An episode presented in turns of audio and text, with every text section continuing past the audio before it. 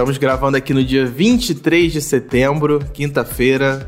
Começou o programa? Ele sempre faz não, isso. Não, não vai começar. Eu sempre gosto de fazer isso. Eu gosto, eu gosto de começar assim porque é legal. Não, é, tem que começar. No... E aí, Bi? Ah, tem que começar assim. Tá bom, então vamos voltar duas casas. Eu, eu que sou a outra letra, tem que dar o alerta da divulgação da comunidade. Veja só.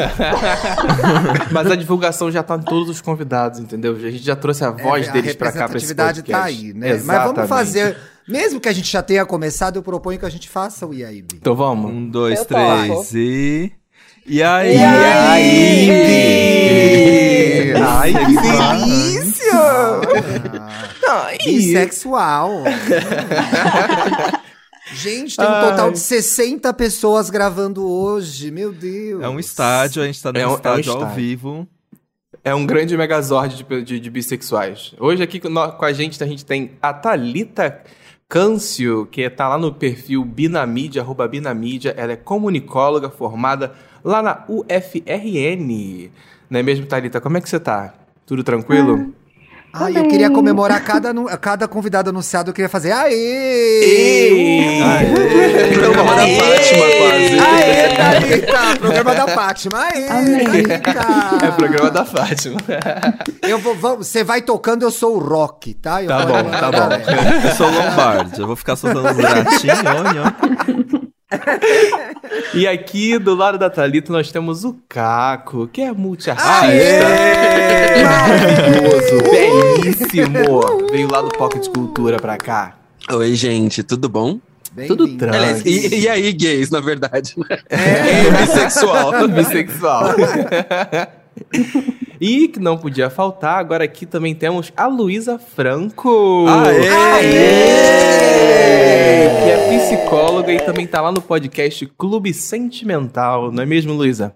É mesmo, prazer, gente. Estou muito animada de estar aqui com vocês. Uhul! É uma bagunça sentimental que, inclusive, zona. eu já participei de dois programas ou três, eu não lembro. Elenco ah, fixo. Ah, o Dantas acho que já foi umas três vezes e era editor no começo, então ele é eu super era editor, sim. Eu amo. Qual podcast você não edita, né, Dantas? É, qual que você não edita? Eu amo, gente, que a, a Luísa me pegou no pulo um dia porque ela me mandou mensagem, que a Lu é nossa ouvinte, e ela falou assim: Ah, eu tô fazendo um programa sobre solteiros, eu vi que você tá fazendo detox de macho. Mas quando ela mandou a mensagem, ah, já tinha largado o detox até. o bagulho durou cinco minutos, gente. Ai, Luiz, aquele programa ali, ele acabou de gravar, já não tava valendo mais nada que a gente começou. Eu tava no Hornet enquanto eu gravava, brincadeira. Agora, gente, a gente juntou esse pessoal super legal aqui porque hoje é um dia bastante importante, né, Paulinho? Paulinho, nosso representante bissexual do podcast, vai puxar a história. Conta aí pra gente o que a gente tá fazendo Porta nessa bagunça boa. Brincadeira. Eles resolveram colocar um bissexual no podcast para poder chegar numa pauta como essa, entendeu? A pessoa poder falar é, e tudo mais. Lugar é tudo de planejado, entendeu? É Novembro claro. tá aí, inclusive, tô de olho. Não, é. A gente chamou antes que era para construir até a história a que novembro a gente vai faturar. Ah, é por isso, é pra eu voltar em novembro também. É, tá convidado. É o gancho aqui, tá, tá, tá. Jogamos aqui no ar. Mas a gente está aqui reunido no dia 23 de setembro porque é conhecido como o Dia Internacional da Visibilidade Bissexual. Aí já teve alguns programas atrás a gente estava comentando sobre como surgiu essa data e eu fui, obviamente, pesquisar para trazer aqui as informações mais concretas. Lá em 1999, três ativistas americanas bissexuais, Wendy Curry, Michael Page e Gigi Raven, eles decidiram criar uma data para celebrar a comunidade bissexual em resposta à invisibilidade que o movimento estava sofrendo, para reconhecer mais e exaltar as pessoas, a cultura e a história bissexual. Inclusive, essa data ela não é assim uma escolha aleatória, porque ela segue um pouco os estudos de Freud. E a, no caso, ele morreu no dia 23 de setembro, então resolveram escolher a primeira pessoa que resolveu pensar na bissexualidade para Olha, a psique legal. humana, que foi o Freud. A primeira vez que eu ouvi falar de Freud foi no, numa música da Madonna. Aqueles, né? da Mas eu era criança, gente. Ai, Dantas, pelo amor de Deus. Eu, acredito que ele ia nossos- eu acredito que ele eu falar acho- assim, faculdade, sabe? Não, Alguma ele faz. assim. Ele joga esses comentários no ar. Eu, eu acho que os nossos convidados podiam dividir um pouco a experiência deles com bissexualidade junto da nossa audiência. O Paulo já falou um pouquinho disso já quando ele entrou no podcast.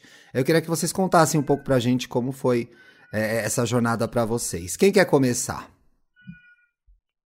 Vai, Caco, artista, falador. Então também vai. eu vou escolher. Começa a Caco, vai. Aponta o dedo na cara, fala assim, você. Você. Não, vai, vamos Você lá. que tá aí eu faço- quieto. Faço diabo as honras. Vou fazer as honras. Bom, então, é, minha jornada com a bissexualidade, ela começa de muito lá atrás, né? Eu me assumi em 2008, é, me assumi inclusive como bissexual inicialmente, só que o ponto era, eu tava passando por uma fase, obviamente, onde eu não me entendia direito, onde eu tava com uma série de dúvidas e tudo mais. E durante esse processo da bissexualidade, eu acabei passando pelo famoso apagamento. E aí o apagamento me levou justamente a ficar ali mais ou menos o quê? 10 anos por volta disso, né? 10 anos me entendendo e vivenciando a vida como um homem gay. Mas assim, é, durante todo o meu período de início, né, de, de descoberta da bissexualidade e tudo mais, era uma coisa que eu me sentia muito confortável entendendo isso daquela forma. É, e até mesmo quando eu fui empurrado, né, para esse apagamento, para que não- na verdade não foi nem empurrado, foi é, a leitura social que as pessoas tinham de mim era como se eu fosse um homem gay. Por ser essa leitura social, eu basicamente deixei de existir enquanto bissexual, ou seja, meu desejo todo foi jogado pelo ralo. E pra mim, ao invés de entender e lutar por isso, eu fiquei pensando, eu falei, ah, é. Como se, né, pra, pra ser ou não, eh, a diferença entre gay gay e bissexual seja, sei lá, porcentagem, sabe? Ou coisa assim Uhum. né? Coisa que as pessoas tendem muito a colocar isso de maneira errada, bizarra, enfim. E aí nessas eu, eu fui meio que deixando e fui aceitando, tanto que quando eu tava na faculdade, eu fui pro único jogos universitários que eu fui, eu fiquei apaixonado por uma menina. E eu não sabia aí? dizer o que Ah. fazer. não sabia o que fazer. Foi, foi, muito, foi muito louco, porque assim, eu fui doido pra, tipo, né, curtir o rolê. Eu sabia que beijar na boca eu não ia transar, muito menos no rolê hétero, né? Eu fiz Mackenzie. Quais as chances? Não tinha, não tinha a menor. Vixe. Vixe. Era, era bem complicado. Aí eu Não é o que a gente ouve por aí Não, no não. sigilo. Tinha- tinha-. O Nos pior é banheiros tinha, universitários. tinha, tinha grupo, tinha grupo da faculdade, um monte de coisa. Tanto que assim, a gente, na minha época, a gente fundou o, o grupo LGBT da faculdade, que, Que nem sei se durou muito tempo, enfim, mas né, não tinha muito contexto, assim, não tinha muita coisa na faculdade pra mim, e nessas eu fui ficando meio, meio de lado, e sabe quando você vai só pra curtir mesmo? E aí cheguei lá pra curtir, e essa menina conheceu uma outra menina, amiga minha de escola, que foi apaixonada por mim. E aí eu virei e falei Meu assim, Deus. Roubando corações. eu falei, bom, não, é, é, eu só descobri muitos anos depois, enfim. Mas aí essa menina chegou em mim e tal, começou a trocar ideia. E aí, assim, o mais engraçado foi, ela chegou em mim, real, assim. Tipo, ela não teve, ela não teve a, a menor, a menor Caco. Aí no que ela foi chegando, é, foi muito engraçado que, né, é, correspondendo mais ainda aos estereótipos, a gente tava literalmente em, em lugares, né, ditos como opostos. E aí eu tava curtindo muito isso e tal, e aí foi, foi, foi, foi, foi, até que o momento onde a gente ia sair, que ela queria sair comigo, não sei o que, pra gente tomar uma cerveja e dar uns pega, é, essa amiga minha da época da escola virou e falou assim, mas como é que ele vai sair com você se ele é gay? Hum. E aí, na época, Ah, né, eu sendo isso. categorizado como Sim. gay, eu deixei quieto, do tipo, Jogou na caixinha e falou, fica aí. Exato. Aí, assim, foi meio, meio triste, porque eu tava realmente afim de ficar com a menina. Ela, ela era bem legal.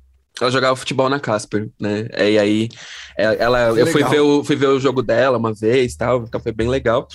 É, só que não, não virou. E aí, depois de um tempo, assim, é, eu tenho amigas Quando que lésbicas. veio a virada? A virada veio, tipo, Veio com a agora. maturidade? Foi tipo. Veio, veio você foi agora se entendendo pouco. melhor, sim. Veio agora há pouco, assim, é, eu cheguei num, é, cheguei a ficar com várias amigas minhas lésbicas e tudo mais. É, os meus melhores beijos da vida tem duas mulheres ocupando esse pódio Oh. aí. Então, assim, já é uma um coisa que já vinha pódio que, fazendo. aliás, é importante que a audiência saiba, é concorridíssimo, não é pra Agora qualquer você vai um. ter que citar quem, Tá. quem que tá nesse pódio. Ele vai revelar no Twitter dele, é só vocês irem atrás do Caco no Twitter e pedir. Revela o pódio com imagens. E aí a gente vai saber quem está lá. Por Eu, favor. fa- eu faço um top 10 com foto e link da- das pessoas. Legal. Mentira. Que mas- legal, legal. Isso gera engajamento. Super legal, super. Poxa, responsabilidade afetiva, arrasou. é Isso mesmo. E aí, ne- nesse meio de tempo, eu, eu né, namorei cinco anos tal, terminei, tanto que tem um episódio aqui do Juntando os Cacos que eu estou falando justamente Sim. desse processo. E aí, nesse meio de processo, eu comecei a perceber que muitas das certezas que eu tinha não estavam mais tão certas assim. E aí foi onde eu resolvi olhar para trás e perceber, né? Tipo, o que que estava acontecendo aqui? Tá. E aí foi onde, né, o, o rótulo todo de, de gay foi embora. Que hoje eu me entendo como uma pessoa queer e eu sou bissexual. Então, para mim, foi mais essas adequações. E aí, agora, infelizmente, é, infelizmente é o Tudo. primeiro é, É. dia comemorando. Eu tenho certeza que muita gente que ouviu essa história vai conseguir se identificar com ela, até porque durante muito tempo o rótulo de gay foi o mais fácil, era aquele Sim. mais acessível para os outros, né?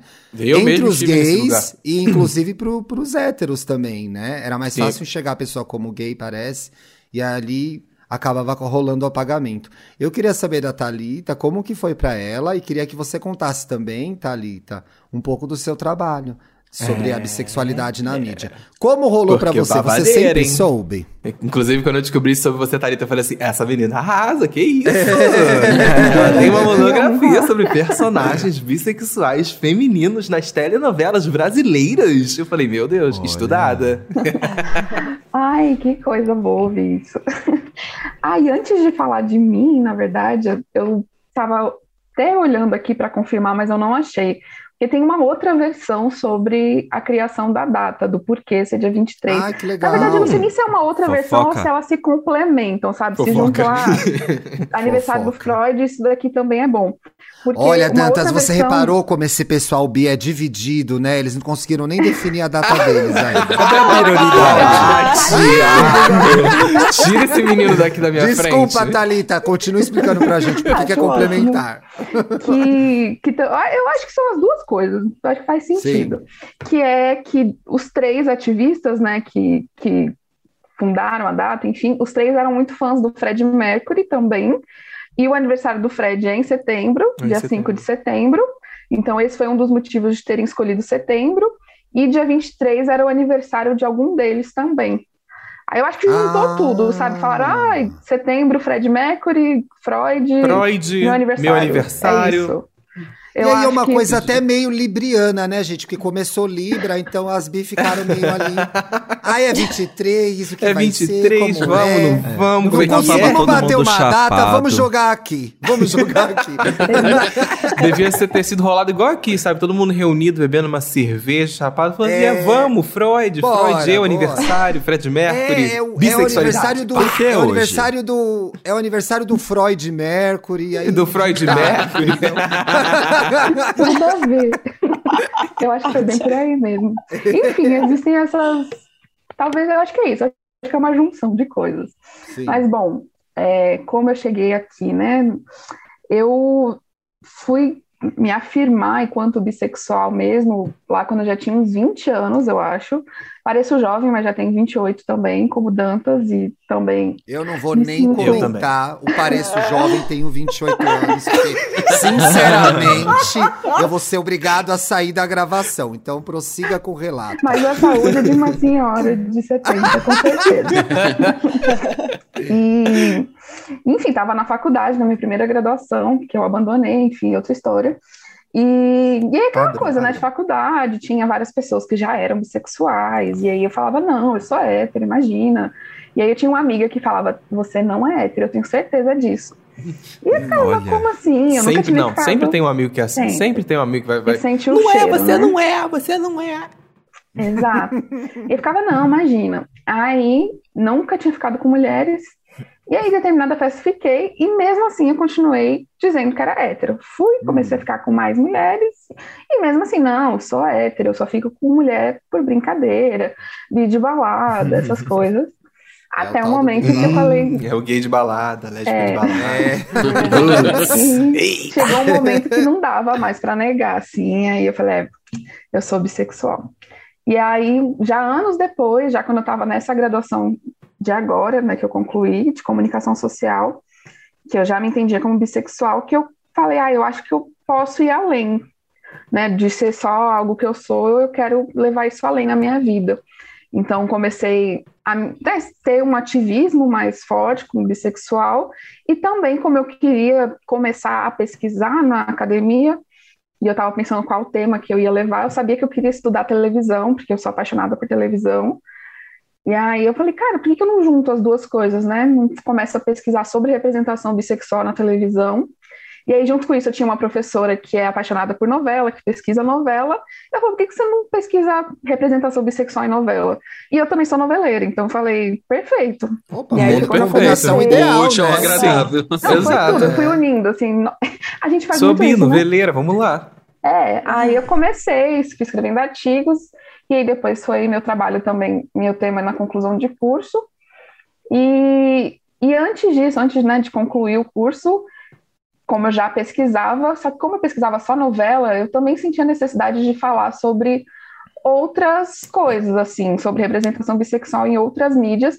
Que é isso, eu amo televisão, eu assisto tudo que você puder imaginar.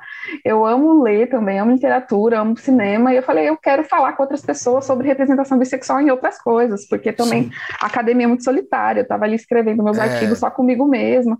Eu falei, eu quero falar para mais gente, quero tô vendo, tô, saiu uma notícia de algum ator bissexual, eu quero compartilhar isso, quero ter gente para falar sobre isso. E aí foi quando eu criei o Binamídia, que é a página no Instagram. Obrigada.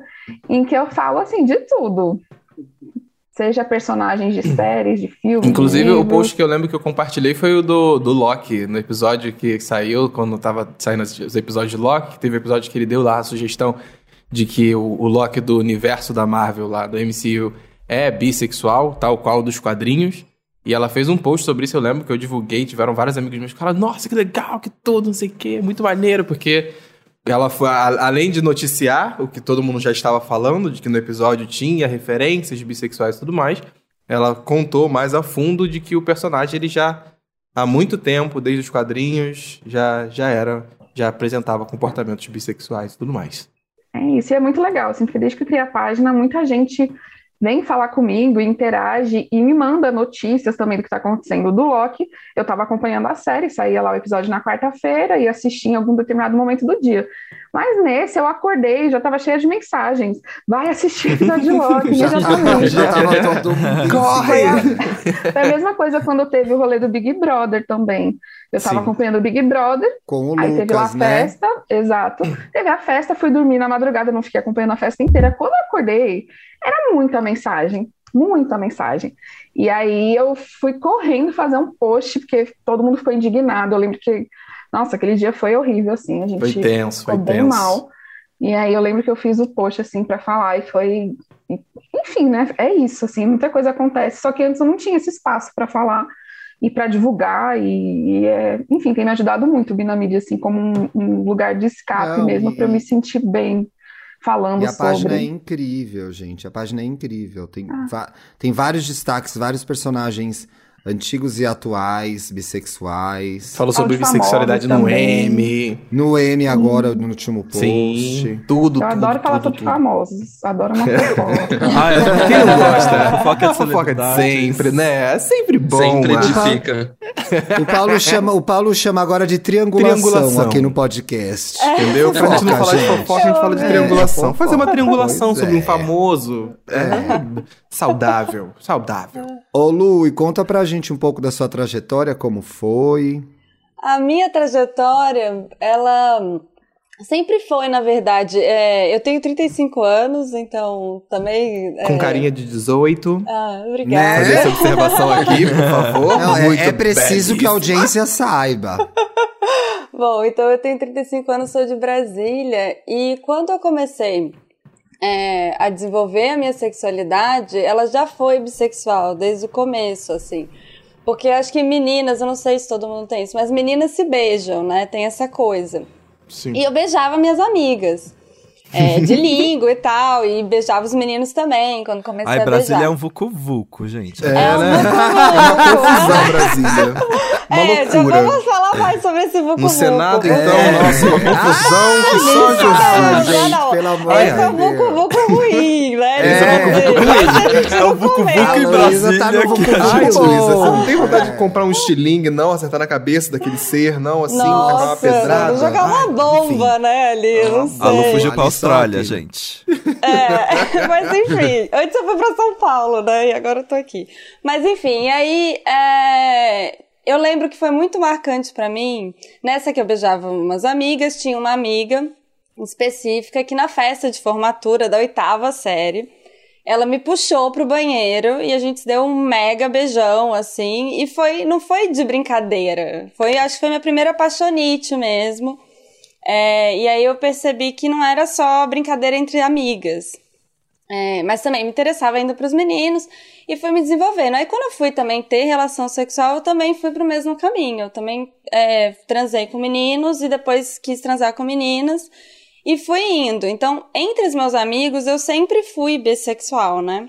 Só que tem esse Ô, Lu. apagamento. Oi. Desculpa te interromper, só pra checar uma coisa. Você tá gravando um Ah. áudio seu solo ou a gente Tô. usa o do Zoom? Ah, Não, tá. eu tô É porque se a gente gravando. fosse usar o do Zoom, é, o Ah. seu cabelo tá raspando o, O microfone, cabelo mas tá se a gente não Ah, usar, tá. então... Deixa eu tirar já, mas se precisar. Mas eu tô gravando meus separadinhos. Ah, então não tem Ah, problema. Podcast. É, vamos lá. É, já, fico Já, em tem- já vai fazer mais de um ano, né? O Clube Do nada ela raspando o cabelo, né? Ah, Tá atrapalhando meu cabelo. Não, eu pensei nisso. Deixa eu tirar ele aqui pra você. Pronto, mas fica ruim pra vocês ouvirem também, né? O raspando. Vou tirar. Ah, Tá melhor? Vocês estão me Tá ouvindo ótimo, melhor? tá Sem ótimo. Tá ótimo. Bom, aí, é, entre os meus amigos, eu sempre fui é, bissexual, mais ou menos, porque eu também tenho uma irmã gêmea, Dantas conhece, Marina, figura. Ah, é gêmea Beijo pra Marina. É, parecida, é a gente se tudo. parece. Ai, que legal. Ela é E? Wander. Ela é, ela é Wander e ela escuta Ah, o que Yay Gay legal. mais que eu até. Que Manda um beijo pra Marina. mano. Beijo, Marina. Ela vai Beijo. Marina. Beijo, Marina. Beijo, E gêmea. aí, eu sempre fui a gêmea lésbica. Só que eu não sou lésbica. Inclusive, você falou isso, eu me fez lembrar. Eu tinha, tinha um casal de amigos na época do teatro que era exatamente isso. Um era, era gay e o outro era hétero. Eu falei, gente, é- isso é, é uma coisa entre os gêmeos, tem que dividir. Não, Cada um assume um papel pra não traumatizar a mãe, né? Tipo isso. Mas eu sempre, é, sei lá, eu sempre fui gêmea lésbica, apesar de não ser lésbica, de namorar ho- homens, enfim. E aí, quando é, eu saí do armário pra minha família, um pouquinho tarde também, com os 29, porque foi a primeira vez que eu namorei uma mulher. Aí é, foi que assim, ficou mais forte. Eu já era, já ia em parada como bissexual, tudo. Mas pra família, que acho que é mais tenso, eu não Tra- dividia traz um muito caráter oficial, um traz relacionamento, um, né? É, traz um caráter oficial. E depois disso, antes disso, eu também tive um relacionamento abusivo. Acho que toda mulher acaba passando por, um pouco por isso, super castrativo. E depois desse relacionamento, eu também quis é, reafirmar, foi com um homem, minha bissexualidade. E aí, atualmente, é, eu tô num relacionamento com um homem, mas é, tem o viés que eu também sou não monogâmica. Isso não quer dizer que bissexuais Sim. São são promíscuos, não monogâmicos, são Calma. coisas diferentes, hein, gente? Pelo amor de Deus. E nem quer dizer também que a gente tá aí pra homenagem. Inclusive pessoas não, mono- mono- não monogâmicas. E aí, atualmente, eu tenho meu parceiro e, e fico com uma menina aqui. Então, eu consegui exercer minha bissexualidade é, por completo. E eu tô muito feliz de estar aqui, gente, porque Que legal. Ah, eu acho é. que. É, é. Porque esse apagamento é real, sempre colocam a gente ou como lésbica. Não tem grupinho bissexual. Então eu espero que a Uhum. gente vire um grupinho. Porque sinto falta. A Formem essa panelinha, né? Forma essa, solidão, panelinha. é essa panelinha, porque tem a panelinha é, dos gays, tem a panelinha da, É, não, das essa, tapas, olha, né? E a gente panelinha dos tem. gays não queira. Não inclusive, queira. inclusive aqui, o. Thiago Freire gravou um podcast reconhecendo isso, que a panelinha dos gays, tudo tóxico. Tudo É tóxico. complicadíssimo a panelinha dos É. gays. Não dá, A entendeu? panelinha dos gays, na Agora- verdade, é uma bomba. É uma bomba, é uma A panela de pressão A panela estragada. era de pressão. Era. É de Bom. pressão, mas é sem a borrachinha. Ela vai explodir a qualquer E com o momento. pino pulando ainda. Com o pino- pá, pá, pá, pá, pá, pá. Eu tenho, eu queria fazer uma pergunta pra Lu, que é, Ah. é, entendendo, e depois eu quero até fazer uma pergunta parecida Pra Thalita também. É, é, é, vivendo na Austrália, não sei há quanto tempo você vive na Austrália, você conseguiu ver com distanciamento como isso é no Brasil, como isso é na Austrália? Existem diferenças? Ou esse apagamento ele é muito semelhante? A discussão é tão, é, é tão atrasada quanto acontece aqui? Porque a gente sempre tem a sensação, principalmente nesse momento do Brasil, que nós estamos assim na idade da pedra, né? Você É. notou alguma diferença depois que você foi morar aí? Eu notei, é, é, no geral, assim, eu moro em Melbourne, que é importante falar, que é um grande centro. Então, pra mim, Você já grandes passou pela casa do Troy diferentes. Sivan? Não, você já me mandou. O link me, o Dantas me mandou o link da casa dele. É maravilhoso. É a cara mas do Dantas fazer isso. Eu vi, mas eu não passei. Não sei onde é, mas deve ser aqui Passa perto. lá na frente e faz a foto. Essa casa é famosa, E Luísa. fala pro faz Dantas, Faz, faz, faz, É, exato. É, Faz esse post valer. faz esse post valer. Sim, mas aqui o que acontece é o movimento é, LGBTQIA+, é muito forte mesmo, em Melbourne principalmente. É, as leis, é, tem diferenças de leis, assim, até, vou dar um exemplo que foge um pouco da questão, mas vai para a questão mais queer no geral, é que aqui, por exemplo, pessoas que estão em transição, elas têm um tratamento desde a infância. Eu fiz um curso aqui de psicologia de é, transição para pais e crianças. Então, uma pessoa que está no processo de transição, antes de entrar na pu- puberdade, ela já pode até fazer é, utilização de medicamento hormonal. Quando eu fiz esse curso, gente, eu pensei, gente, o Brasil tá onde? Meu Deus. É tipo assim, Brasil, alô, Né? acorda. Porque era assim, era um curso de psicólogos, normal, não tem essa pauta. Tem, tem pessoas que estudam é, é, pessoas trans no Brasil, tem pessoas super ativistas, é, inclusive no clube vou fazer propaganda, a gente vai ter um, um episódio com uma professora trans é, mês que vem. Só que assim, a discussão tá muito atrás. E aí, em termos de bissexualidade, é super tranquilo, assim, não, não tem, não me sinto excluída. Me perguntaram recentemente que, que eu me- como eu me sentia, né? Aqui eles falam Uhum. muito queer, eles não falam, eles pensam um pouco em categoria. Todo mundo queer, o que eu Todo acho mundo é bom queer, também. sim. É, porque a gente sai até. Eu falei que eu queria a panelinha bissexual, mas é pra me sentir acolhida, que eu me senti desacolhida a vida inteira. Mas eu acho que seria mais. dramas. inte- É, exatamente. Sim, sim. Que a gente tá aqui pra compartilhar os dramas também, né? Já já a gente Também, vai é para as claro, Com certeza, polêmicas, claro. eu quero.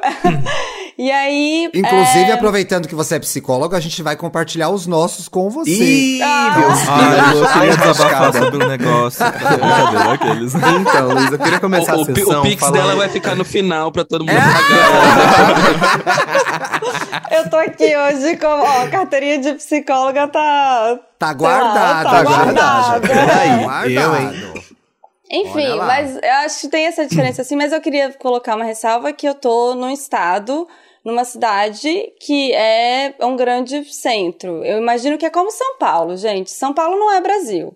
Quando a gente fala de não. LGBT em São Paulo, é uma coisa que já é muito problemático, mas vai pro interior do Brasil, tanto É de diferente. Sim. é diferente. Então, É é diferente. não dá pra falar que é a Austrália. O estado que eu estou tem leis e apoiam muito a comunidade LGBTQIA+, mas eu não acho que é uma realidade quando eu penso em Queensland, que é um estado mais conservador, é diferente. Então, acho que A assim... história muda, né? A história, é, muda. a história muda. Eu, eu ia trazer essa pergunta da- trazendo para ficção para Talita, mas antes eu queria aproveitar o gancho, a brincadeira que a gente fez com relação à panelinha das gays, que é de pressão. eu acho que o Caco pode dizer, pode dividir um pouco com a gente da experiência de ser um, um, um bissexual cercado de gays. E o quanto nós gays reproduzimos é, ideias e preconceitos com relação à bissexualidade. É, principalmente você tendo vivido desse lado, ainda que você não fosse gay. Nossa, foi. Você quer, você quer falar sobre isso, Caco? Se não quiser falar também, tudo Não, bem. Você não quiser, também não, gay, cala a né, boca, fala gente? então. É, não porque tá, também, tá, tá né? super tudo bem.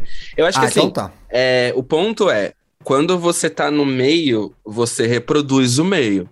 Então, pra mim, o problema foi eu reproduzia muita coisa sem pensar, falava muita coisa sem pensar, associava muita coisa de modo automático, que assim, eu, eu sempre fui muito autocrítico e muito consciente da minha pessoa perante o mundo. É, o POC principalmente me ajudou muito porque através do POC muitas coisas eu pesquisava antes de falar qualquer besteira, né? Então isso ajuda bastante. A gente aprende fazendo podcast, né? Sim. Demais, demais. O tempo todo também, assim, né? Já fazer três anos agora, então, assim, foi três anos de construção diária. É, mas muitas coisas eu acabava deixando passar, sabe? Uns comentários, assim, que eram, né? é, eles eram, às vezes, muito errados, mas no dia a dia, no social, você não entende, você não, você não se corrige. Você não E para pra mim- pensar. É, e, pra- e para mim era muito isso, assim, não só comigo mesmo, mas com as pessoas. Eu ouvia, suave errado, aí eu pensava, mas não falava nada. E aí foi uma, duas, três.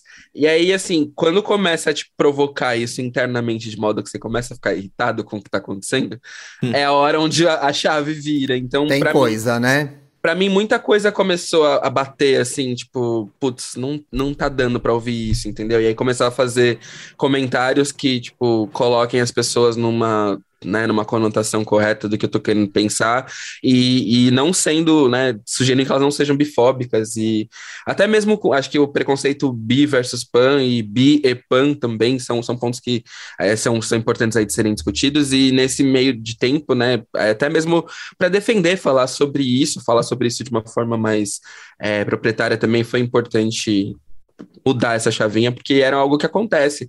E, infelizmente, o meio gay, ele é muito, muito, muito, muito é, concentrado em, em genital, para falar o, o específico. assim, É sabe? falocêntrico. Sim, falocêntrico. Falocêntrico, Extrema- além, 100%. além de e além de No extremamente mundo, né? falocêntrico, é exato. E além de extremamente falocêntrico, é uma coisa tão não sei, tão é, é- às vezes é esquisito a forma como o pensamento se dá, porque é tão fechado, sabe? É tão É muito excludente. opressor, muito É que- masculino, né?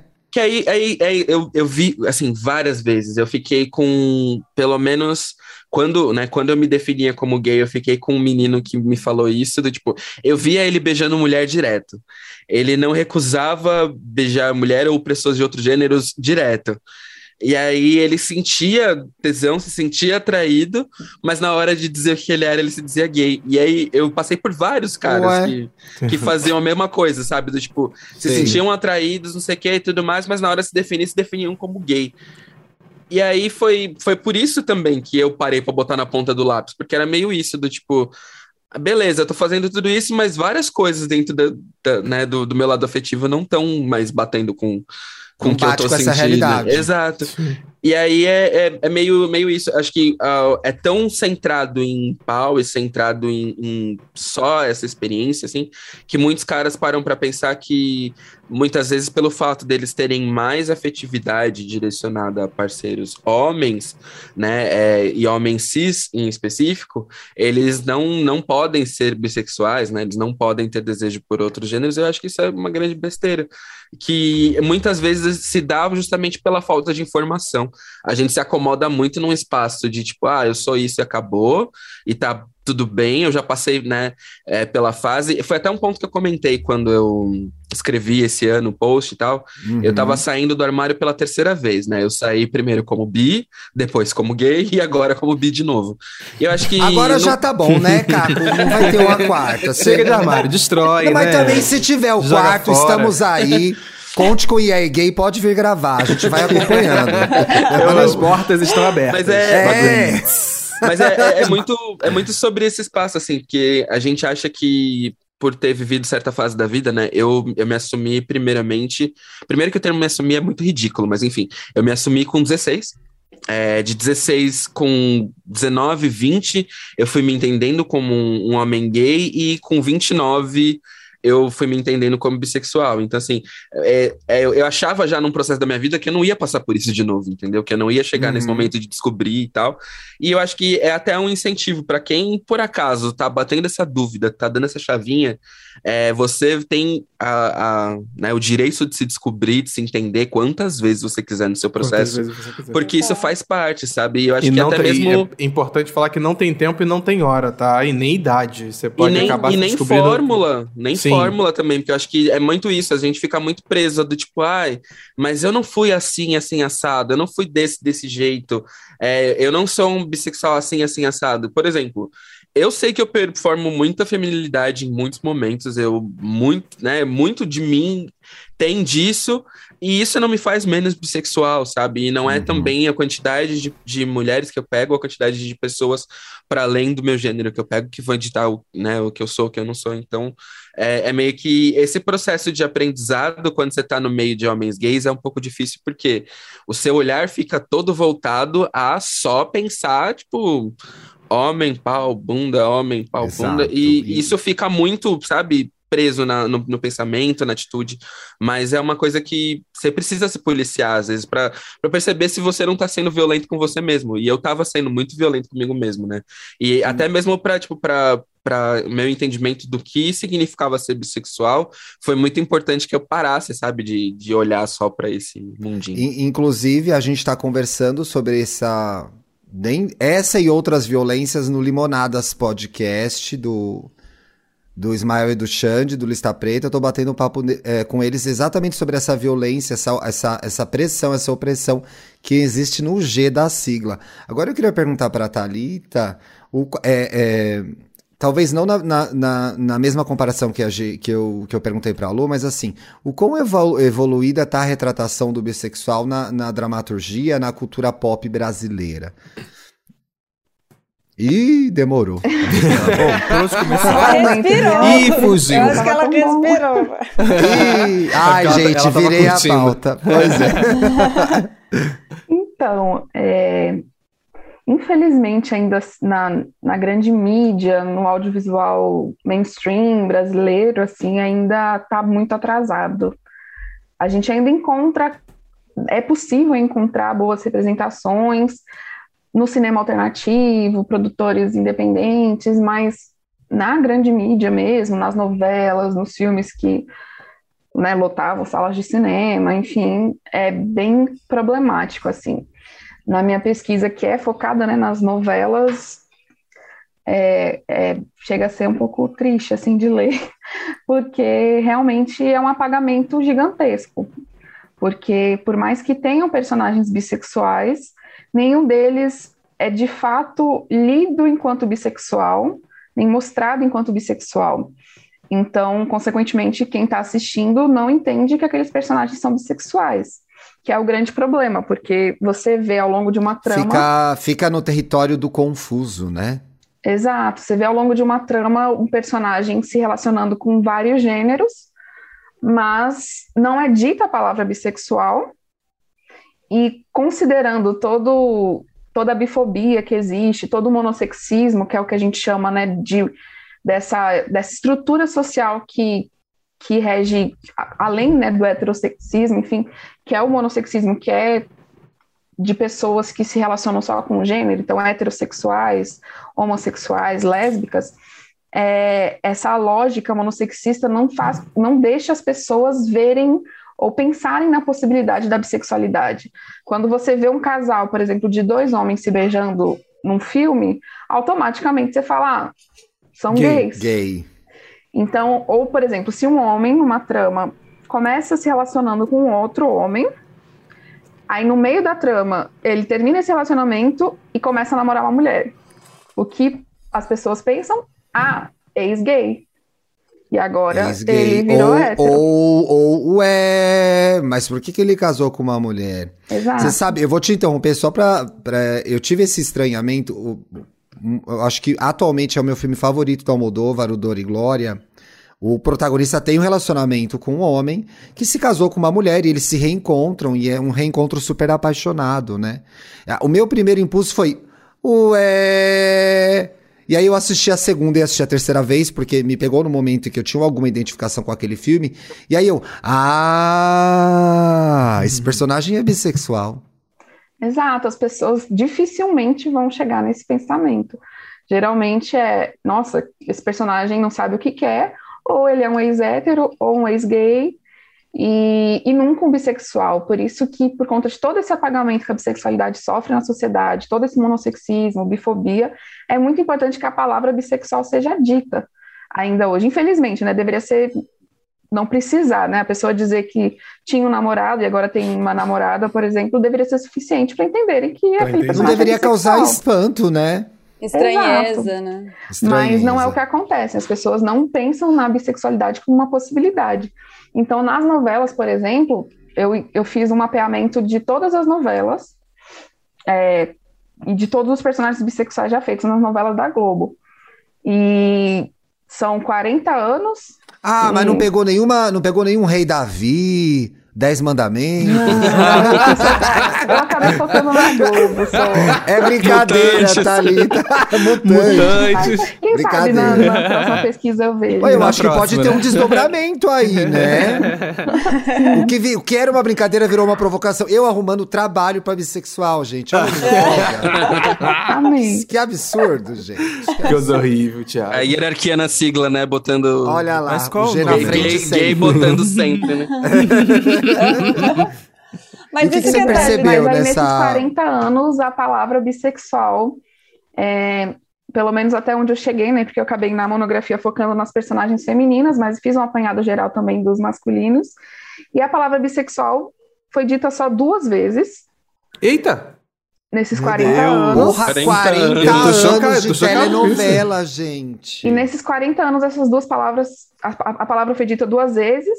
Uma delas foi com Clara, de Em Família, que foi a mãe dela que falou, porque a Clara estava, elas estavam conversando e a Clara falando que gostava do marido e da, da Marina. E aí a mãe dela, então você é bissexual? E aí ela fala, talvez, não sei. Enfim, aí elas continuam conversando, mas quem disse foi a mãe. E a outra vez foi numa conversa do Félix, famoso Félix, com o Nico Uhum. em que é, o Félix fala que chegou a ter um relacionamento com a mulher e tal, e aí o Nico pergunta, então você é bissexual? Aí o Félix fala, só se for bicha sexual. Para Ah, as duas únicas vezes que a palavra foi dita.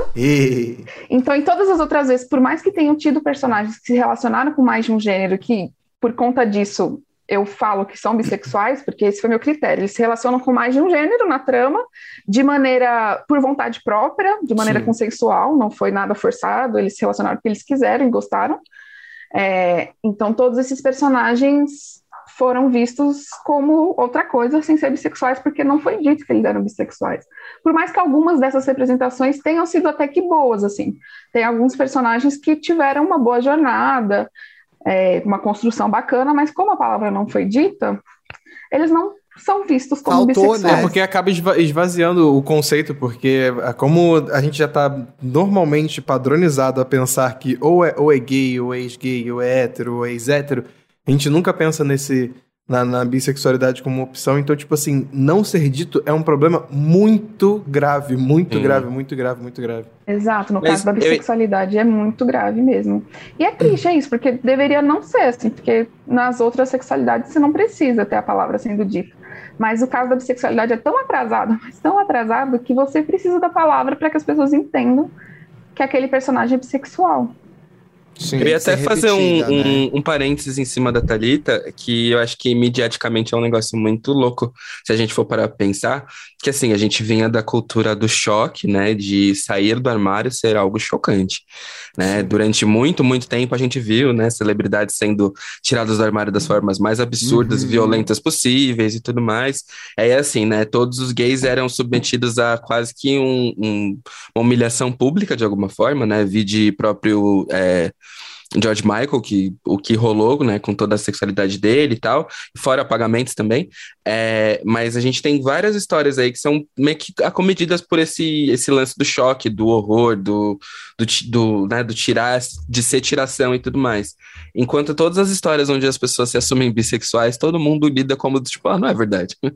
Tipo, É, né? Ah, então tá. Tá Não confuso. é levado a É, sério. sempre, É. sempre gera Tá dúvida, né? confuso, Quando a pessoa, É, é, tá quando a pessoa traz confuso. isso, ah, não, tá confuso. Ah, não, é uma fase. Mas Sem aqui, embora, eu tenho uma encontra. pergunta Vocês- pra Thalita. Deixa eu fazer uma pergunta pra Thalita. Claro. É, essa coisa de ter um personagem bissexual, você acha que as pessoas que também consumem, os consumidores, também não direcionam? Porque tem personagens que eu vejo que é bissexual. Aí na internet ou nos jornais colocam como gay ou lésbica e a gente fica assim, ué, gente. mas- E aí, por exemplo, o Call Me By Your Name, o personagem, o menino, ele é bissexual.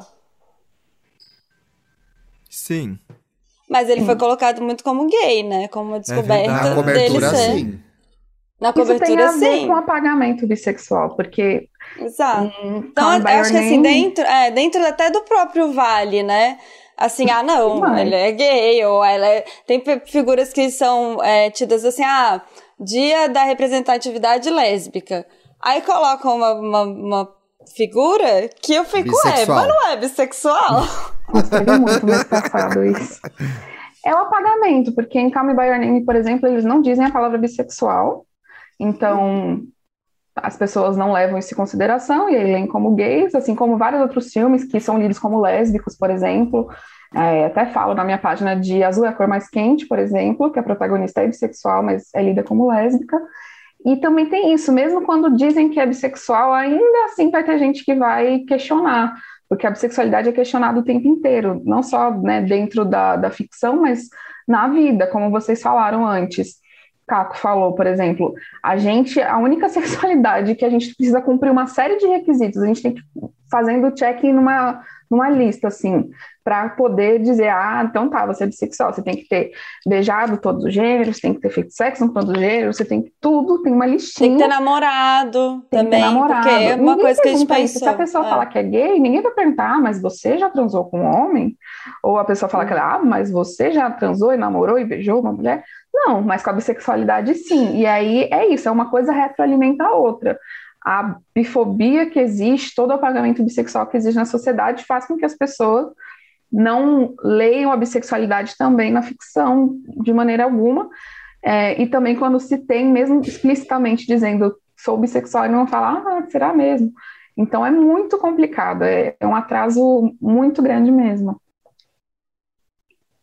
Sim, eu lembrei o- de um post da Anitta, não sei, gente, mas parece que ela falou que era bissexual e aí muita gente foi questionar se ela já tinha namorado uma mulher. Sim. Lembram disso? E aí fiquei Lembro. pensando. Recentemente teve dela, teve da Luísa Sonza também. É, e a gente precisa, é, além da sociedade ser é, falocentrada, que o Caco falou super bem, ela também tem essa coisa da romantização, né? Parece que pra você dar certo na vida, você não pode ser solteiro, tem que estar num relacionamento, e o relacionamento que vai dizer o que você é, o que você não é. Mas é isso, né? A gente tá aqui conversando e todo mundo é, tem é, desejos e a orientação sexual veio da, lá da, da adolescência, não tem a ver com, com afeto ou estabelecer um, um relacionamento, né? Então acho que também. Isso aconteceu no meu processo, né? Porque eu só saí do armário com a minha família depois que tinha uma namorada, que falei, não, preciso falar agora, né? Mas é, é errado isso, não, não é por aí. Você, você comentando isso agora virou uma chave na minha cabeça, porque foi de muita estranheza para as pessoas, porque eu me entendi como, como bissexual. Foi ano passado, é, e foi um estranhamento muito grande para as pessoas, porque ano passado eu estava num relacionamento com, com um menino. Então, quando eu virei para as pessoas e falei sobre isso, a maioria da.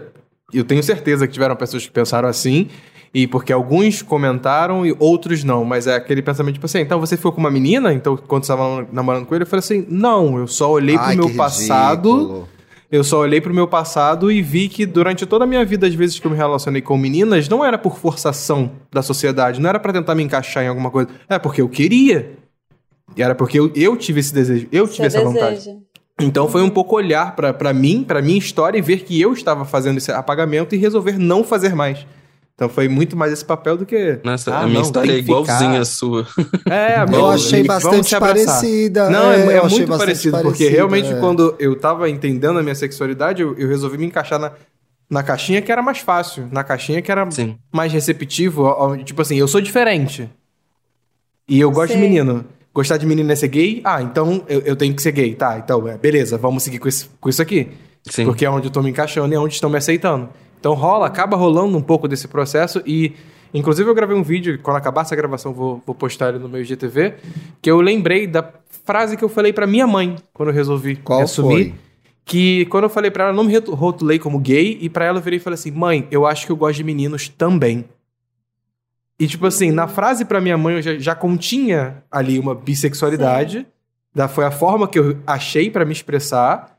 E que com o passar do, do tempo, infelizmente, por falta de representatividade, do piripiri popopó, eu acabei me encaixando numa caixinha que era pra ser aceito com maior facilidade.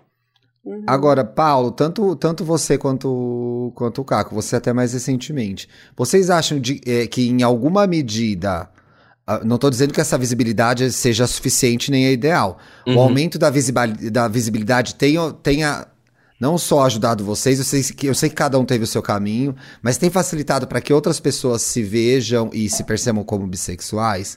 Eu sei que eu- a, a discussão tá, tá bem formiguinha ainda. Nossa, eu acho que o fato de ter visto muito. Primeiro, né? Eu, eu acho muito louco como o senso de comunidade muitas vezes ajuda a gente a se sentir mais dentro das coisas. E a pandemia, em específico, foi um período onde o senso de comunidade, para algumas coisas, para mim, foi muito importante. E eu não sei o que aconteceu, mas no Twitter, principalmente na minha bolha, eu acho que cresceu muito é, informações sobre é, não, é, pessoas não binárias, sobre transexualidade e sobre é, queer, né? Já foi uma coisa que foi crescendo muito à minha volta enquanto eu fui percebendo e me percebendo. E a mesma coisa com bissexualidade e pansexualidade. Principalmente as discussões que rolavam, né? Às vezes sem muito fundamento, sem muito propósito, mas muita coisa é, acabou me trazendo para esse senso de comunidade e ver muita gente explicando da própria forma e dando o mesmo, sabe? É, para mim é muito importante o lance de entender que cada um tem seu processo para eu não olhar meu processo e falar assim, ó, não tá batendo, entendeu? Então, Uhum. para mim, ouvir outras pessoas falando sobre o processo delas e como elas descobriram isso, e eu, eu achei muito curioso que, é, além do Paulo, tem outros. Uns quatro ou cinco homens pretos bissexuais que eu conheço, e dois deles, assim, são recentemente né, é, é, percebidos e tudo mais, e os outros me serviram muito de fonte de apoio para tipo, perguntar, sabe? Ó, como é que é para você? Como é que foi para você? Como é que é o processo? Como é que vocês entendem? Como foram as, as relações? Porque eu acho que isso também ajuda a dar esse senso de acolhimento, sabe? Você virar e falar, tá, não foi bem assim, mas eu tenho uma noção do que é para a pessoa, eu não me sinto mais deslocado como eu me sentia antes, porque isso também era importante, sabe? Até mesmo naturalização do, do desejo e do afeto, e principalmente para quem passou 10 anos vendo rola pau e bunda, sabe? O tempo todo, como sendo a Uhum. única é, opção. É, eu Você- vou longe, eu vou longe nesse rolê ainda, viu? Poxa vida. é, se desmistificar disso e virar e pensar, do tipo, não, eu não preciso negar as atrações, sabe? As Sim. mulheres que eu acho bonitas, eu não preciso colocar elas no papel de diva linda, não sei o que. Tipo, não, eu, eu tô achando ela bonita, eu tô achando ela bonita, ponto. é, é só isso. Ah, E- o Caco e o mesmo pra- muito bom agora. Isso é, É muito mesmo é, pra- verdade. Pra, tipo, pra, pra outros gêneros que não classificados dentro só do que a gente entende de homem e mulher, também foi meio isso, assim, sabe? De questionar o meu lugar de desejo, porque muitas vezes eu tava falando desse lugar de desejo como se ele tivesse, sei lá, numa árvore, tá ligado? Tá, no- Uhum. tá lá em cima, não tá aqui perto. Não E tá não, longe de mim. É, isso tá tudo dentro da mesma coisa, sabe? Não, não existe um, um ponto hierárquico, existe um, né, o desejo por pessoas que hoje eu entendo. Então, pra mim, foi muito é, um, um processo, sabe, de, de começar a entender tudo isso, assim. Hoje eu sou esnobado por todos os sexos, então, assim, é, é, é a vida, faz parte. é, é- é parte da visibilidade. É, É por, isso que, é por isso que a gente trouxe a Luísa, entendeu? Pra ela te dar um apoio moral, porque eu sei que você tá triste. Mas Foi agora caca. comentando isso que, que, que você falou, Thiago, trazendo agora para uma narrativa muito atual. Foi, é, se eu não me engano, foi esse ano, ou foi ano passado, que foi sancionada uma lei é, em Porto Alegre que determinava que o, o- of- oficializava o Dia da Visibilidade Bissexual dentro do calendário do, do, do estado. Então Foi isso esse foi ano. é, foi esse Foi ano, né? Dia Então, municipal. E aqui em Natal também a gente conseguiu. Então, é, é uma história Lá muito recente. É recente, pro, né? pro movimento no Brasil, inclusive com movimentos políticos. Está acontecendo agora, 2021. Então, é, acho que, que a gente está dando passinhos de formiga, realmente, passinhos pequenos, mas são passinhos importantes porque mais vozes estão sendo vistas, mais pessoas estão presentes e- e eu acho muito importante se falar sobre isso e às vezes é nos detalhes que a gente acaba conquistando as pessoas. Eu digo isso porque quando eu comecei a apresentar lá no Papel Pop, a parede que eu apresento o Papel Pop, ela é a bandeira bissexual. Sim. E eu já cansei de ver comentários de pessoas falando assim: "Ué, mas essa bandeira atrás de você é a bandeira bissexual mesmo? Não acredito". Você entende? Tipo assim, então, às vezes Sei. nos mínimos detalhes você acaba conquistando alguém que olhou, se reconheceu, entendeu. Então é, é, é um pouco sobre isso. Então acho que é, a gente está dando esses passinhos pequenos agora, hoje em dia, que são importantes. Não, é, é, é, cada passinho desse faz a diferença na vida de uma pessoa que está acompanhando vocês, ouvindo os podcasts de vocês. E eu tenho reparado no meu trabalho com adolescente como que as, as gerações que estão chegando agora, né? E, e geralmente eu trabalho com adolescentes meninas como elas estão com mais tranquilidade para se afirmarem como bissexuais. Então, assim, eu fiz uma Sim. grande pesquisa agora recentemente e muitas das meninas, ah, não, eu sou bissexual. Nem, nenhuma delas se, se, se apresentou como. Gente, eu trabalho com jovens há 16 anos, né? Eu tenho 60 anos já. E aí, é, era, é, era muito 68 comum. pra quem não... que isso!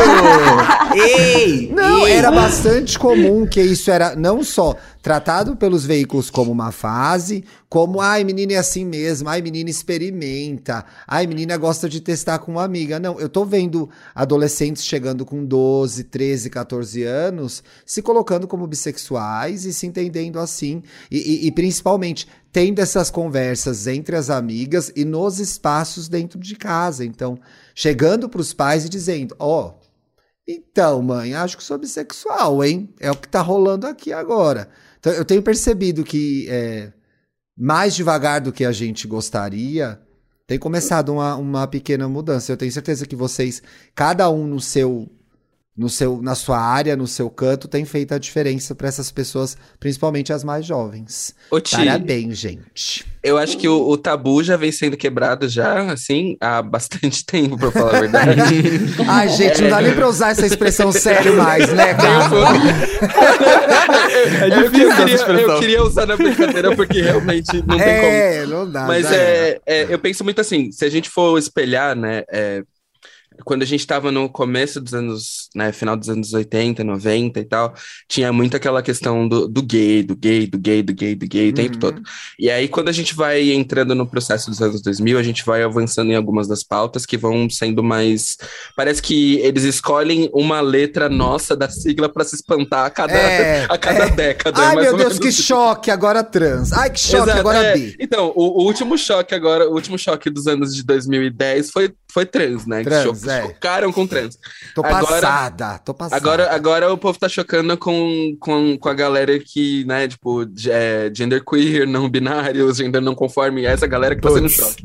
É. E aí, assim, esse, se a gente for para pensar muito isso, durante muito tempo ficou é, ainda nesse, nesse estigma, né, de que a gente teria que digerir muito bem para poder passar adiante. A nossa geração, principalmente a geração dos, que nasceu nos anos 90 e cresceu nessa fase dos anos 2000, a gente passa muito tempo sendo empurrado, assim, sabe, para um, tipo, para um, ah, é, é, é, desse jeito que tem que ser, sabe? Tanto que todo mundo ainda tinha é, os, o projetos e, é, maravilhosos como... E até, e até um pouco pior que é, se é para ser assim, que seja desse jeito. Exato, exato. E aí, assim, projetos como o It Gets Better, sabe, existiram no Sim. começo né, da, dos anos 2000 e tudo mais, para justamente naturalizar o processo que a gente vinha de agressão, de justamente do tipo, ó, só pode ser se for desse jeito, senão nem pode ser. Então, conforme acho que vem chegando essa geração, a nossa geração também foi muito responsável por descancarar essa noção de armário e acabar com essa noção de armário, que eu acho que essa geração mais nova agora, eles não estão nem ligando assim se, se existe não, um Não, é, não, é, bem diferente, mas é bem diferente, é. O que é maravilhoso, né? Que bom. O que é muito bom, o que é muito bom, claro, o que é muito bom. Eu, eu, eu penso muito nisso por causa dos amigos da minha sobrinha, porque a minha sobrinha ela tem 10 anos, era 10 anos mais nova que eu, ela tá na casa dos 17, meus amigos 15, não sei o quê. E eu vejo que, às vezes, a, a, a, nas festas e rolês, às vezes nas redes sociais mesmo, vem um, um desapego muito maior desse, com esse, prim, aspas aqui, mil aspas colocando, com esse primeiro lugar que é o armário, sabe? Tipo, não é nem mais uma questão o armário. Nem entrou! Nem entrou. Sim, sim, sim, é isso. de não ter entrado, de estar tá vivendo e fluindo e tá indo. Uhum. Eu, eu, vejo algumas pessoas, alguns jovens, digamos assim, me senti um velho falando isso agora, mas alguns jovens realmente partindo desse princípio, seguindo dessa forma. O que é maravilhoso, porque você tem o um espaço para você se experimentar. Não tem nada de errado você experimentar de uma forma livre e depois você Sim. ver o que você gosta ou não gosta. O problema é quando você não tem um espaço nem de experimentação, porque a vida é isso, né? A gente vai, a gente só sabe se a gente gosta de alguma coisa, se a gente prova ou não, ou enfim, antes com os tabus todos pré-determinados, tem que quebrar uma barreira para experimentar. Agora você experimenta e aí você vê para onde você vai. Que você quer, né? Exatamente. Sim. Eu acho que até mesmo. Tomara a que a gente chegue nesse lugar, né? Sim. E a quantidade, principalmente, acho que, é, falando do ponto de vista né, do, do, do, lado masculino, homem, da coisa, a quantidade de homens que a gente vê vivendo situações bissexuais na encolha por achar que socialmente eles são obrigados Sim. a escolher um lugar só uhum. e viver em cima desse lugar só é, é muito deprimente, assim, porque deprimente. justamente mostra o quanto a falta de informação pode ser muito negativa para a conduta de vida das pessoas. Então, assim, é, é, eu acho que é sobre esse, esse lugar também, sabe? De não negar mais a fonte do desejo como a gente nega, porque a gente acha que tudo isso é uma construção é, que tem que ser obedecida da maneira como, como veio, sabe? Original de fábrica, sabe? Sei lá, Deus que fábrica é esse original. Então, sabe? É tipo. E quantos casados no sigilo, quantos casados mostra, no sigilo né? não são bissexuais por aí, né? É tipo Exato. É. Exatamente. Exato. Imagina assim, como a vida dessas pessoas seria mais fácil, né? Sim, uhum. e, e, e, sem ficar nessa coisa, sabe? Que eu acho que é, roda todo um, um, ciclo assim que movimenta um mercado muito grande, né? Que a gente sabe de, de, prostituição das mais diversas formas e tudo mais, que não é nesse ponto que eu tô querendo entrar. Uhum. Mas eu acho que à medida como a gente estabelece as afetividades, ela deveria ser muito reconsiderada pelas pessoas, justamente do campo da bissexualidade, porque muitos casais são agredidos por isso, muitas histórias de amor terminam por conta de um não entendimento, é, muitos casais passam por situações horrorosas em relação à, à saúde física, mesmo por conta de um não cuidado em função de né, é, relações Exato. clandestinas. Sim. Então, acho que tudo isso tem que ser também levado em conta, sabe? A gente brinca muito com o corriqueiro, diz que nem o Paulo falou do Casado no Sigilo, que Sim. não tem como não rir. Não é, assim, porque é, vira piada, mas é... Inclusive, mas é, muito, eu, é acho que você usou uma palavra muito interessante, que é deprim... muitas vezes é deprimente. Sim, sim. sim. Essa, essa, sim, é. Primeiro que essas relações não são saudáveis, é, acho que uh, psicologicamente para as pessoas que estão envolvidas ali, por, por causa dessa clandestinidade, como você mesmo acabou de falar. Porque a, a, um, de um lado é uma pessoa que, que tá ali preenchendo um buraco, né, de uma fuga que o outro que é casado tá Literalmente tendo. preenchendo. então, Fernando falou sem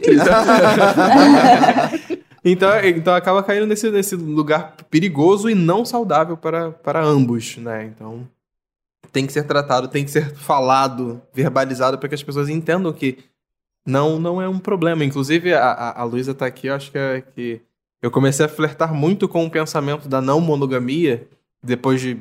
An antes mesmo de começar a pensar sobre minha bissexualidade. É, acho que as pessoas ainda têm que passar muito pelo processo de se questionar as relações nas quais elas se colocam, de quais ah, as estruturas sim. que elas estão levando para dentro daquilo. São estruturas do que eu quero, do que eu penso, ou estruturas que me foram impostas externamente? Que eu, e que eu acredito Exatamente. que sejam as, as, as certas, né? As que eu devo seguir. Exatamente. Exatamente. Esse é outro episódio e vocês me chamam. Vocês querem é falar de monogamia? Esse é outro episódio. Esse é outro episódio. Mas, é, falando do que o Cato fala... Você quer falar, Thalita? Não, acho que, inclusive, pode até ser uma ponte para você continuar depois, já que você é psicóloga que trazendo tudo isso para a realidade da pessoa bissexual, tem muitos dados que comprovam como toda essa bifobia que a gente sofre é, tem um impacto muito grande na nossa saúde mental. Então, se você for ver os dados é, entre as pessoas LGB, LGB, os bissexuais são os que têm os piores índices de saúde mental, suicídio, deteriorização da saúde mental.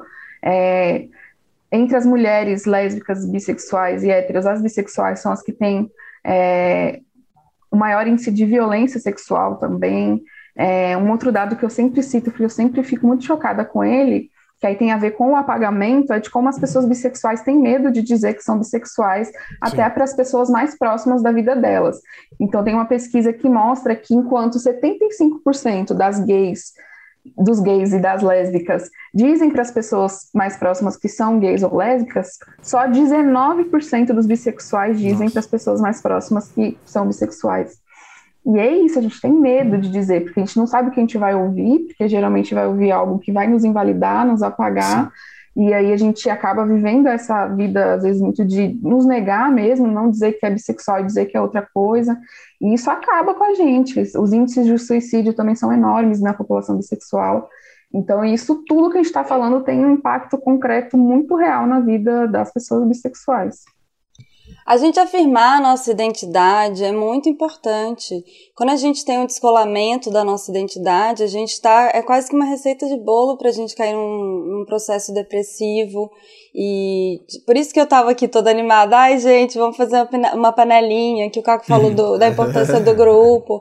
E realmente, a gente sofre muita violência sendo bissexual. Assim, eu já escutei coisas horrorosas de, de mulheres lésbicas que eu estava me relacionando, de já escutando, vocês já escutaram isso. Tem uma coisa, acho que para mulher bissexual, que pro homem bissexual eh, tem todo esse caráter que o Caco trouxe, o Paulo também, que é complicado, mas a mulher bissexual ela é muito feticizada, né? Coisa do homenagem e tal. Parece que a gente é, assim. Você pode ser também, isso não deveria ser um problema, mas assim, esse é também outro papo. Mas a gente é muito, a gente coloca no lugar de objeto. A gente o problema gente... é não acho que é só isso, né? Tipo, é, você, é, você ser gente... lésbica e querer homenagem, é... beleza, mas achar que você, só por ser bi é, e mulher, mas às vezes você, você não quer. É, exatamente, você não quer. E tem a coisa do, do, da objetificação mesmo. Eu já escutei de duas vezes, em situações diferentes, que mulheres bis, elas têm. É, mais tendência a ter ISTs do que outras pessoas. Jesus. Isso. Gente. Ai, meu Deus do céu. Pessoas que eu tava me relacionando. E assim, o que, que você faz? Entende? É dois muito pesado. Na cara, né? É, vai embora, claro. Você, você vai lá, beijo tchau, né? Dois tapas na cara, gente. Eu tenho é... resolvido as coisas dessa forma, não sei se tá funcionando. Depois não te é se tá dando certo, não. É. Uhum. E assim, isso quer dizer que porque você. É, é muito. Parece que o, o preconceito ele só muda de lugar, né? É a mesma coisa uhum. que você falar que homens gays têm mais tendência a ter HIV, ou porque são mais promíscuos. E a, e a promiscuidade, ela, ela, ela cola na bissexualidade. Porque de repente você de alguma maneira você gosta das duas coisas e você afirmar isso é problemático, é. Enfim. E aí é, acho que é, é, é consequência que... da feti fetichização mesmo, né? É, Sim, eu ia total. falar isso porque eu acho engraçado. Você vira um objeto vezes... para o sexo. As pessoas é. acham que porque você falou que você é bissexual, você é um predador, você vai pegar tudo e todos que é. se moverem próximos. E é isso aí, sabe? Exatamente. Tem, tem uma galera na cabeça assim que eu fico tipo, não. Se mexeu, calma. a gente tá ali, né? É. tipo, não, vamos com Tem calma. Tem que fazer né? muito assim. mais, né? Vai comer é. feijão com arroz. Não vai ser fácil assim, né, é, gente? Não vai, não. Exatamente. Ai, Deus, está muito bom o papo, mas vamos para as nossas dicas, nossas diquinhas, vamos caminhando para o nosso final do episódio. Ai, gente, hoje eu tô um pouco Felipe Dantas, eu acho que eu tô sem dicas, hein? Amiga, nessa hora que você tem que falar assim, trouxe os convidados aqui para serem é, as dicas. Eu tenho uma dica muito isso. boa, que é um perfil que chama Binamídia. Caramba, que loucura ah, esse perfil, né, menino? Por acaso, não sei se é coincidência, mas... Aqueles, né? Mas tem uma Thalita, que é a DM dele aqui. Ah, ela tá aqui, gente. Ela tá aqui, gente. Mas é sério, agora falando de dicas, inclusive foi uma que eu descobri pelo Binamídia. Uhum. É o Festival B Plus, B+, que tá rolando, que é o festival da Frente Bissexual Brasileira. Inclusive, aí você pode ir no Instagram, arroba Frente Bissexual BR. É um festival online 0800 com mesas falando sobre política, falando sobre sociedade, falando sobre vida e shows de artistas também. Totalmente gratuito, com uma promoção, com uma programação que ela é de vários dias, é 23, 24, acho que 25 e 26, acho que Não, é isso. Não, é né? só 25 e 26. É 25 e 26, né? São, eu sei que é mais de um dia. Então é uma programação aí que enquanto você tá o episódio vai sair aí amanhã, dia 24, então aí é bom para você poder correr atrás Dá e tempo. poder consumir mais coisas, mais conteúdos, porque lá são vários profissionais, artistas, pessoas, estudiosos, cientistas e tudo mais falando sobre bissexualidade. Então é. Acho que a minha dica, para Vai além do episódio, tudo. é esse Tô festival. na organização do festival também. Olha! Ai, que legal! Babado, É, eu sou da Frente Bissexual Brasileira, que inclusive nesse último ano assim foi uma grande vitória do movimento bissexual brasileiro, porque a gente está conseguindo se organizar. São vários coletivos do Brasil inteiro e ativistas independentes que se organizaram desde o ano passado e que a gente está tocando muitas pautas por aí, inclusive é, recentemente a, aprovação do dia da dia municipal, né, da visibilidade bissexual aqui em Natal e outros projetos que a gente também tem acompanhado tem a ver com isso, com a nossa organização. Então, inclusive, no domingo, a primeira mesa do domingo, às 14 horas, vai ser uma mesa só com parlamentares bissexuais para a gente discutir também Ai, que legal! política Foda. pública, discutir Foda. projetos sobre bissexualidade, como essas parlamentares bissexuais também estão tocando a pauta na política. Importante. Então, sim, importante. participem bom, do Festival. Bi Mais, vai ser no YouTube da Frente Bissexual Brasileira. Tá aí Ah, uma boa dica, gente. Eu queria indicar uma uma bissexual que eu conheci essa semana, eu já seguia, eu gravei o Biscoito Podcast, e eu já conhecia dois terços do Biscoito. Eu conhecia a Babu, conhecia o Gui, com quem eu gravo toda semana, e eu tive o prazer de gravar com a Tati, finalmente, a Tati Leite. Tati Leite, uma mulher bissexual. Tem um projeto incrível que é o Valer um Livro. Valer um livro. Inclusive, eu e a Tati nos conhecemos na Capricho há muitos anos. E eu não me lembrava disso, ela me lembrou durante a gravação. E vai rolar uma coisa muito, muito legal lá no Biscoito Pod. Eles vão lançar um quarto programa na, na playlist deles do Spotify, é um exclusivo do Spotify, que vai ser Bi no Livro. Que a Porra, Tati vai foda. falar de livros com personagens bissexuais. Maneiro, Então, assim, eles já começaram a anunciar, e eu fiz questão também de falar sobre isso aqui, que é pra Tati tirar isso do papel, Tati. Tem que gravar logo, tá? Ela é demais. Tá emparedando ela. Fala assim, É, agora, a audiência do EA Gay também vai te cobrar. Então, sigam lá, é Tatiane Leite, com Y, um amorzinho. Adorei conhecê-la de novo, né? Que eu já tinha conhecido há uns 10 anos já. Quem mais tem Mais alguém dicas quer aí? dar dicas? Eu tenho. Caco, você não vai indicar? É, pera Calma, lá, né? eu justamente É falei. uma história que aconteceu bom, comigo. que isso, não é mesmo? Ai, gente. A gente Bom. acorda de madrugada cantando essa música. Que situação. As insones, as insones sofreram demais com esse lançamento. Sofreram. Sofreram demais. É, é um hit especial para todas as insônias. É. Bom, é, contando brevemente, fazendo um, um gancho rápido, eu tive aqui no EA Gay falando a última vez sobre o que estava rolando na minha vida e estava rolando muita coisa. A gente falou sobre justamente o processo de separação, de identificar novas coisas, vivenciar novas coisas, e eu dei um leve spoiler sobre um projeto que estava para acontecer. Hum. Pois bem, o projeto aconteceu, finalmente aconteceu. Depois, Depois- de muito vem aí, dois anos de vem aí, saiu. A definição do meme. Fotos belíssimas. Não, mas assim, eu, até o, o ponto que eu, que eu quis esclarecer muito foi isso. Eu né, sou um artista independente, tô fazendo as coisas de forma independente, por mim mesmo, saindo do meu bolso. O meu salário está pagando tudo que eu estou fazendo, desde clipe, produção e tudo mais. Então é um lance que realmente demanda muita coisa, demanda muito tempo. Eu tive que adiar o projeto algumas vezes, então, daquela época, por isso que demorou. Mas agora veio, e veio com música, com lyric video, vem com clipe logo menos. O clipe era para sair amanhã, mas o editor não me entregou o clipe ainda, então Ô, não vai editor, sair amanhã. Vamos editor. soltar Ei, esse ei, clipe ei, aí, ei. editor. Ei! Mas é, É o Dantas, meus- o editor? Porque o Dantas edita tudo, né? É só uma curiosidade mesmo. era, era só, era só isso que faltava, né? Ela abandonou o vídeo agora, senão era Ela ela, que ia editar, certeza. Fatalmente. Mas é, a música se chama Toda Madrugada, Não Aguento Mais. É um R&B emo, pra falar a verdade, se a melhor Sim. definição fosse essa.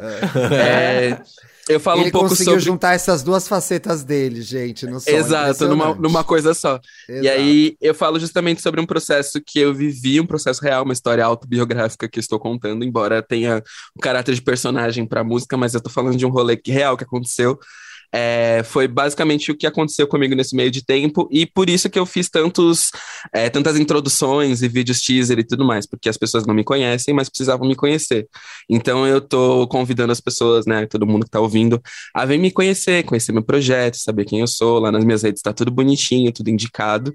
Você pode consumir e acompanhar a história junto comigo até o clipe. Então, é esse o convite. Vem comigo. Parabéns, Ah, Carlinhos. maravilhoso. Tá. Obrigado, gente. Obrigado. Quem mais tem dica? Ah, eu tenho. Vou Eba. aproveitar. Porque, né, enfim, eu realmente sou uma pessoa que respiro bissexualidade o tempo inteiro. Tudo que eu faço é sobre bissexualidade.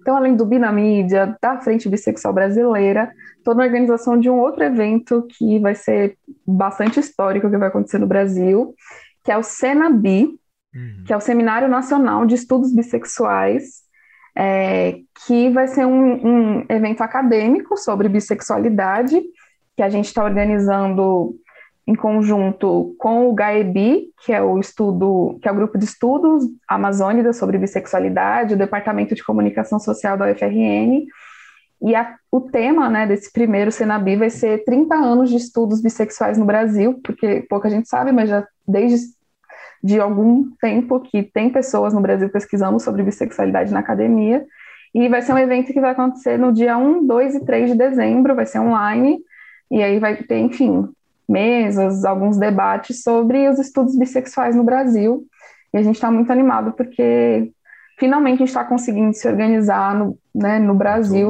não só no movimento, mas também entre os pesquisadores bissexuais. O- Onde que vai dar para acompanhar mesmo, Thalita? É, a gente ainda não divulgou o local, mas vai ser online, né? Tá. Então vai abrir, em breve vai abrir inscrição, vai A ter gente toda a conta aqui também, a gente conta aqui também E o arroba abrir. no Instagram, que a, a gente vai divulgar, é o arroba cena, é, cena né, de seminário, então com S, Uhum. cena, underline, underline, bi. Tem dois underlines. Mas se você jogar cena bi, tudo junto também aparece. Show de bola. Ai, gente, totalmente off-topic, mas a Thalita, ai, 30 anos de estudos bissexuais, eu ia complementar, desde a década de 70. Aí eu fiz a matemática, falei, você tá errado, Thiago. Então fica quieto. Não sei. Eu ia me eu falei, nossa, gente, É desde a é o década de efeito da 70, aí eu fiz, hum, eu acho que não, talvez não esteja certa essa conta. E você, Luísa, tem alguma dica? Ai, gente, Não eu sou uma problema, psicóloga na pandemia. Assim, não dá tempo. Indica seu podcast, Indica seu podcast. Ah, conta vou com- do que vocês falam lá. Pois é, o Gente, Dantas eu- já indicou, mas ele não explica nada direito. Conta você. Querido, Bom, eu vou te, te vou te expulsar da sala. Aqui. bom.